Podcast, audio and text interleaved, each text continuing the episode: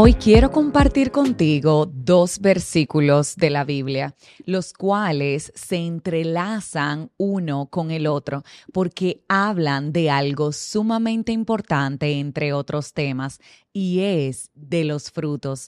Precisamente algo que te quiero preguntar en el día de hoy.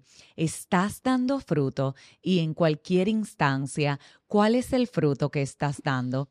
Estas dos lecturas son primero Juan 15 del 1 al 5 y Lucas 6, 43, 45. Empecemos con Juan. Dice, se titula Jesús la vid verdadera. Yo soy la vid verdadera y mi Padre es el labrador. Toda rama que en mí no da fruto la corta, pero toda rama que da fruto la poda para que dé más fruto todavía. Ustedes ya están limpios por la palabra que les he comunicado. Permanezcan en mí y yo permaneceré en ustedes, así como ninguna rama puede dar fruto por sí misma, sino que tiene que permanecer en la vid. Así tampoco ustedes pueden dar fruto si no permanecen en mí. Yo soy la vid y ustedes son las ramas. El que permanece en mí como yo en él, dará mucho fruto. Separados de mí, nada pueden hacer. Tú y yo estamos en algún momento de nuestra vida siendo podados por Dios. Cuando atravesamos por esas circunstancias, esas tribulaciones que decimos, ¿por qué estoy pasando por esto? ¿Por qué estoy viviendo esto? Es muy probable que el Señor te esté podando y que esté trabajando algo importante de tu carácter. Te poda para perfeccionarte, te poda para embellecerte, te poda para ser la mejor versión de ti que Él tiene programada y te dice precisamente que la única forma para que tú y yo podamos dar frutos es cerca de Él, porque separados del Señor, nada podemos hacer.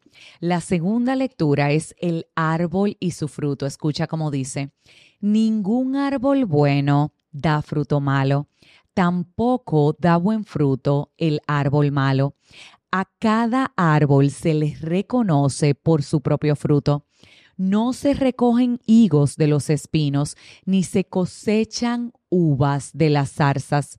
El que es bueno, de la bondad que atesora en el corazón, produce el bien, pero el que es malo, de su maldad, produce el mal, porque de lo que abunda en el corazón, habla la boca. Quiero repetirte esto una vez más, porque de lo que abunda el corazón, habla la boca. Si tú eres una persona que está haciendo el bien, que está cerca del Señor, obligatoriamente tienes que estar dando buenos frutos. Obligatoriamente no tienes que hablar de Dios para que Él se te note. Obligatoriamente tienes que proyectar una imagen que los demás digan, es que hay algo en esa persona que es distinto a todos los demás. Es que hay algo en esa persona que me hace sentir en paz. Es que en los momentos difíciles, esa persona siempre tiene una palabra oportuna e idónea para mí